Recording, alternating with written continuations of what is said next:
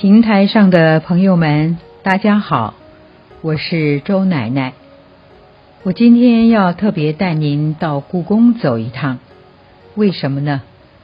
每一年的双十国庆之前，大家最关心也最期待的，就是想知道故宫有什么特展。这一次，台北故宫博物院。展出了他的镇馆之宝，不是我们前边跟您说的人气国宝酸菜白肉锅哦。这次呢，展出的是三件宋代北宋的大幅的神品巨作：范宽的《西山行旅图》，郭熙的《早春图》，另外是李唐的《万壑松风图》。说起北宋这三位大师，他们所绘画的大幅的真迹画作，以前展出过，距离上一次已经十年了，相信下一次再展出也要经过十年。这就是这三件作品重要的地方，因为每一次你想看到单独的一件作品是容易的，并不难。可是北宋这三件大师的神品同时展出，恐怕最少都要通过三年，通过十年的时间。也就是说，要再下一次看到，要十年之后。所以呢，千万大家不要错过。什么原因会让它如此的珍贵呢？因为在二零一二年的三月份，文化部。就特别核定公告，它是国家的国宝级古物，也因此在上一回它展出的时候是二零一一年展出了一次国宝总动员之后呢，这三件宝贝十年之后才能够再度合体。您一定会问了。说这三件作品为何这么重要呢？当然，中国绘画的发展到宋朝，尤其是山水画，可以说是一个非常重要的画科，而且山水画在这个时候已经到达了巅峰。北宋的山水画。这三件作品刚好就代表了早期、中期和晚期最重要的代表性作品。这巨幅的画作，因为年代的久远，而且是真迹，都有作者的签款，也因此呢，它非常非常的重要。再要说了。绢八百，纸千年，这说明了有机物质纸跟丝织物这些有机材料的保存年限。所以我们可以知道，纸千年，绢八百，而这三张绢本的大货，历经了千年的朝代战火。状况还是保持的相当好，是不是很不容易呢？这也就说明了这三件作品最珍贵的地方，在一千年以后，我们还能够在台湾看到，而也只能够在台湾的故宫看到，是多么的不容易，又是何其的幸运呐！我们说到了这儿。您会想到，在唐代之前的绘画，山水是人物画的背景，所以它只是一个配件，不是主角。到了东晋的顾恺之，唐朝的吴道子，他们开始试作山水画。五代的时候，人才辈出。出了几位大家可能比较知知道的大画家，比如说呃金浩、关同、董源、巨然。所以山水画呢，成为了一个独立的画科。到了北宋的时候，中国的山水画就达到了巅峰状况。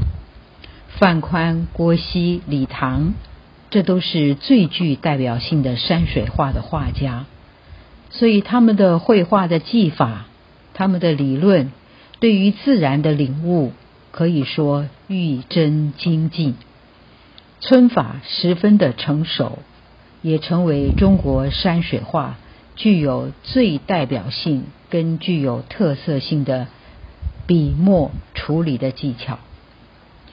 据说呢，番和宣和画谱当中所说的宋徽宗，他的内府就收藏了六千多张画，其中据说呢，范宽的画有五十六幅。可是，呃，到今天我们可以看到，虽然据传是这么多，可是我们看到的《西山行旅》。可以说是在宋真宗时期比较早期的时候，它的山峦浑厚，它的形势雄壮，所以被许多后来的研究人员认为范宽所流传下来的唯一的珍品，就是现在故宫所要展出的原件。范宽最好的一幅画。可以说默默无闻了许久，在明代的时候，董其昌称他是宋画第一，也特别把他注明为神品第一。徐悲鸿先生给范宽的画评价为国宝第一，说他是大气磅礴、沉雄高古。我们想到了范宽，你一定很好奇，呃，居然在清朝的皇家乾隆的收藏当中是把它列为次品，也就是说，它不是最好的神品。呃，我们在怀疑乾隆皇帝究竟有没有真正的呃看到过这幅画，还是他看到董其昌的题字就把它收进了。呃，清宫。说起了范宽呢，他的主要活动是在北宋的早期，他是陕西人，因为他没有任何科考的任官记录，所以他不是宫廷的画家。也不是我们讲的宫廷的画师，他可以说是一个民间的喜欢绘画的人吧。他传世唯一的这件珍品，我们很值得跟您来说说。因为在董其昌的时候，虽然把它收纳进清宫廷，而且呢，把它上面题了十个字。我们这一次都可以很仔细的看得到，在将近快一千年的时间，在绘画史上，第一部、第一幅被发现落款，也就是说，范宽的这幅画呢，在画面上被查到了他的签名。他唯一的这一副真迹，开启了我们现在所说宋代的绘画主峰堂堂的风格。也就是说，画很大，然后画的主体就是高山，你感觉到呢？站在他的面前就是大山巍峨。我们在说这幅画的时候。我们就要来谈一谈，董其昌说宋画第一，神品第一。呃，徐悲鸿给了他国宝第一的评价。美国生活杂志《Life》在两千年的时候，他们曾经刊出过千百年来的大人物，范宽列在其中，而且呢。范宽是在中国人占第六位。呃，中国人不是他占第六位，而是中国人呢就有六位。呃，哪六位呢？我们现在来看看：朱熹、忽必烈、郑和、曹雪芹这些，所以我们就可以知道范宽有多么的重要。在现场，你仔细的看一下这幅图。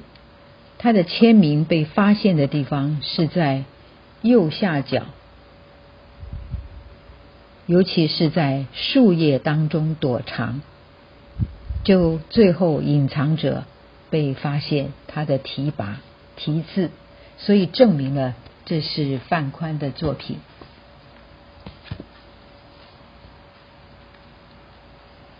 呃，我们看到宋代的绘画，可以说气势。很大，撼动人心。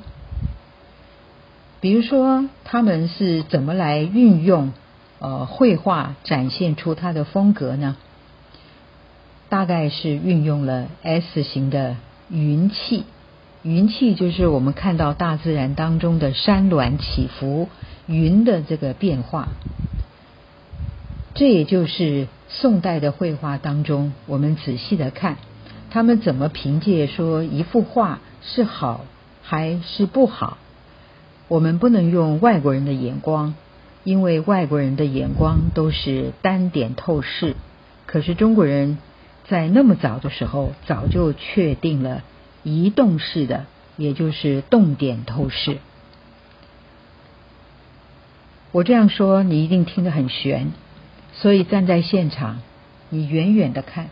你站在你的眼睛抬头的地方，大概画的远景、中景跟近景，其实是分得很清楚的。我建议大家在看的时候，你可以前后位置稍微挪一下，看一看你的视线。我们看到这种宋代的大画，其实你的眼睛稍微提高一点，你就可以觉得你的。欣赏的角度，其实他就抓的非常好。这也就是呃，画家他本身在绘画的时候早就注意了这个问题。我们再看这幅画，看到了山，但是呢，你也要仔细的看一看他画的水。我们现在说仁者悦山，智者悦水，大概世界各地的人跑不掉的。不是喜欢爬山，就是靠近有水的地方。所以它的大山堂堂跟它的水，你特别注意在绘画当中的这两个地方，它是不是交代的清清楚楚，来龙去脉？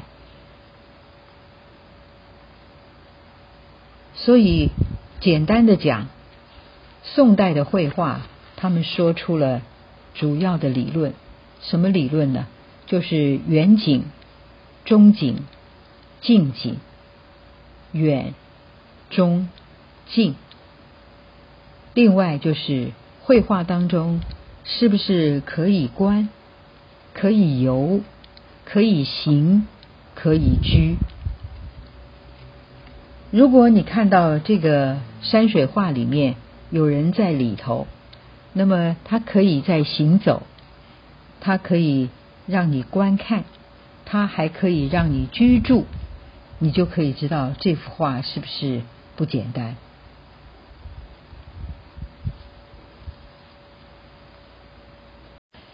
介绍了《西山行旅图》，我们来谈一谈，很多人都会想到很多的专有名词，比如说呃什么春法啦。或者是蟹脚枝啦，呃，雨点村啦，披麻村呢，这些呢，对于外行人来说似乎很难理解。不过你这次在画的面前，仔细的、静静的，然后细细的看，范宽最具有代表性的皴法就是雨点皴。你看那一点一点。密密麻麻的笔触，不仅仅呢布满了每一处山岩，还有呢每一块石头。所以有许多的画家在看到了这幅大画之后呢，他们都会流下眼泪。我很好奇，为什么呢？原来啊，就是感动于范宽，他对于这千笔万笔的不厌其烦吧。你想想看，那一笔一丝不苟的雨点，像雨点在画布上，叫雨点村。那么你要画到顽石点头，所以这感动跟激动，自然就会受到启发。在这里呢，我们就来看一看范宽他自己当时的说法。他说：“我与其施于人，不如施于物；与其施于物，未若失诸心。”也就是说，有的人呢，他认为他的老师是要去找某一个老师来帮他；那么有的人他是说，他要从大自然的万物生态上去成为他的老师。我们不能够永远只依靠人，必须要进一步的进到大自然里边。所以范宽说：“师法自然万物，而且只是写生还不够，我们必须要最后回到家关照自己的内心。”所以范宽用他的作品实现了他自己的画论。我说到这里，朋友们。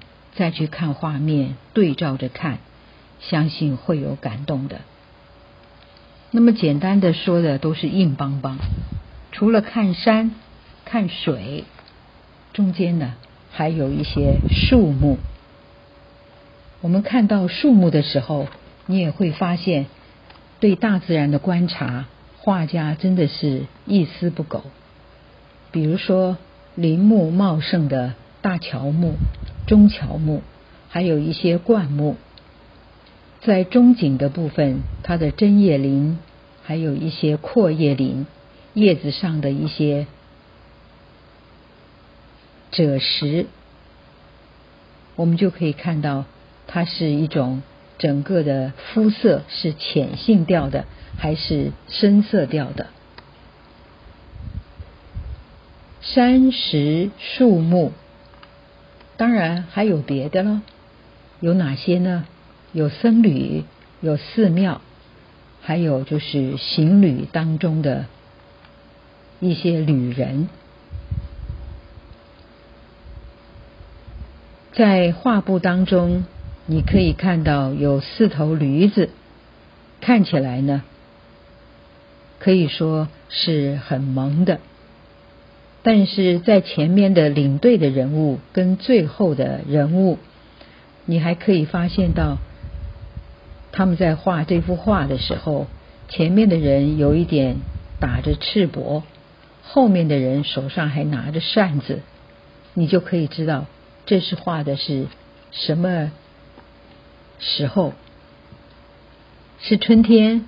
是夏天？是秋天？还是冬天呢？北宋范仲立《西山行旅图》正在画的画卷上面，这是董其昌的题字。至于谁是他真正的知音，我相信刚才我们前边提到了董其昌第一，然后呢是徐悲鸿先生。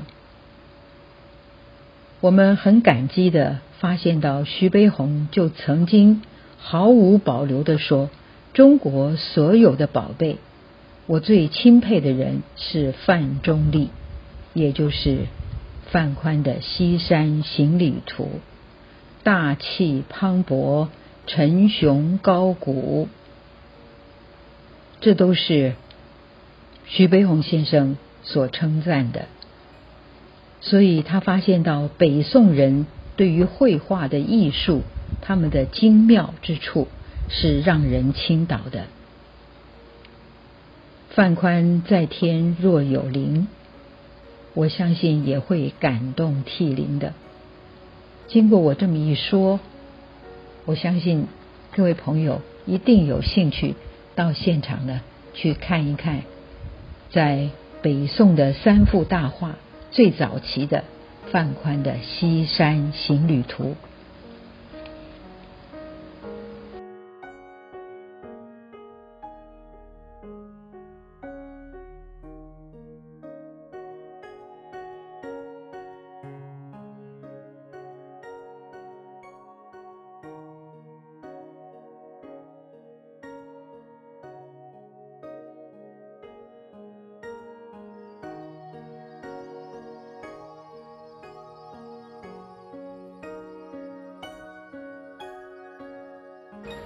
早春图》是宋神宗的时候，明确宫廷画家郭熙所绘画的。郭熙是画家，也是书画的鉴赏家，更是书画的评论家。因为他主张画必须要可观、可行、可游、可居，同时他已经说出了。怎么样来看宋代的山水画？他说啊，远看取其势，势指的就是布局跟构图；近观取其直，也就是在人物生活的先动、石头的质地、树枝叶子肌理的这些基本功。所以远看取其势，近观取其直。而这幅《早春图》对照前面我们说的《西山行旅图》，两个的感觉虽然都是主山堂堂，但是呢，它两个的风格就完全不同。《早春图》它用了非常多湿润飘渺的感觉，尤其云雾蒸腾的感觉，呈现出很蓬勃的早春的气象。它的山石采用了卷云村，展现出来初春万物蓄势待发的这种能量。它的构图用 S 型的山形，表现出流动的一种气韵生动感。当然，更在这幅画里边具体的实现了我们看到郭熙所说的平远、深远。跟高远的三远的绘画理论，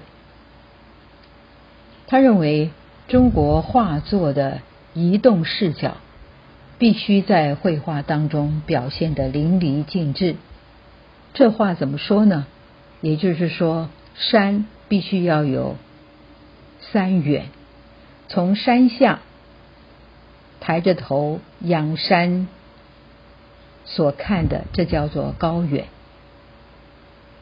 第二个，从山前而能够窥探到山后，这种叫做深远；第三个，从近处而望向远处的远山，这叫平远。所以在远景当中，大山让人仰望是高远；中景水流重叠。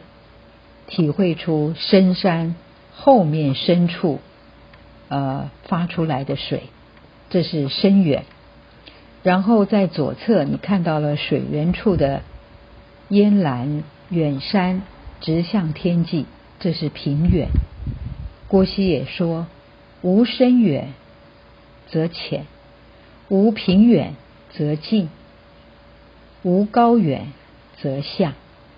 你看看这些绘画理论，对照着我们在欣赏他们所画的画图，是不是很有趣？而且你也发现到绘画真的是不简单呢。我们从第一幅到现在第二幅《早春》，等一下我们要介绍的是万壑松风。万壑松风，在北宋灭亡前三年完成的，所以我们可以发现这三件神品代表了宋代早期、中期跟晚期，还真的是一点都不错的。李唐的笔墨技法非常的强，你可以在松林、巨石、瀑布、流水，他巧妙的安排构图的精致。可以说，你在看的时候，隐隐约约的听到有天籁之音的流转，你可以感受到强烈的生命力。所以有人讲，这是一幅有声音的画。有声音的画，从第一幅巨碑式的山水画的典范。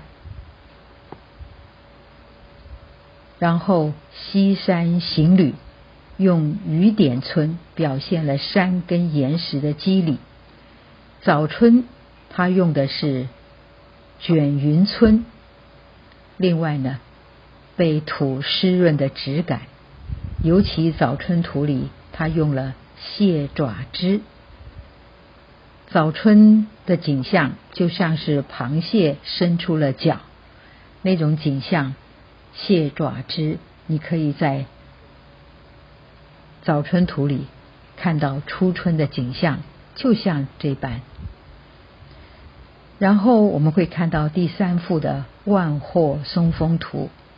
万壑松风，它使用的是小斧劈皴，呈现的是刚猛岩石的山石结构。我想。我也只能够用粗浅的方法来跟你用语言的说明。你要欣赏并且理解千年的大画，他们的构图、笔意、墨色、线条、明暗，你必须要站在大幅的画作前现场观画。我相信你会感受到大师的风采就在你的眼前。你所感受到的震撼会油然而生的。我相信看到这些，你的这种激动跟汹涌的历史情怀，真的是会让人十分的感动。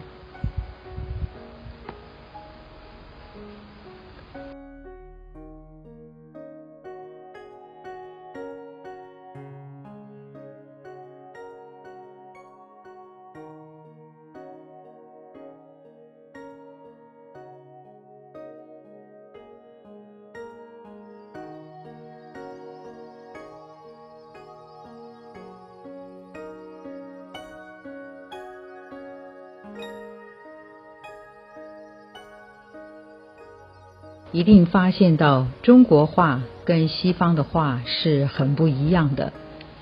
听到了这些点点滴滴，你会有一些认同。在国画的处理上，有许多的地方是留白，而所谓的留白就是不着墨。山势当中的云气、瀑布，还有许多。你仔细看，山水之外，它有寺庙，寺庙里面一定有人物。那么许多的人物跟这些生活的百态，这些人的动作，他是做什么的？我想你在每一幅画里面都可以仔细的去寻找一下。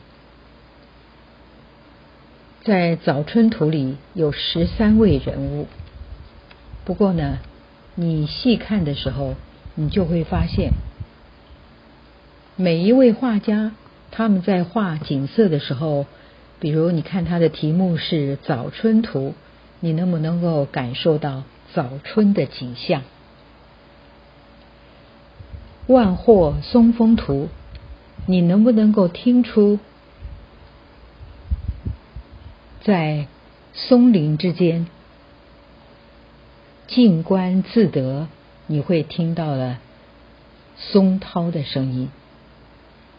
风吹进了松林，它也会产生许多的大自然的声响效果。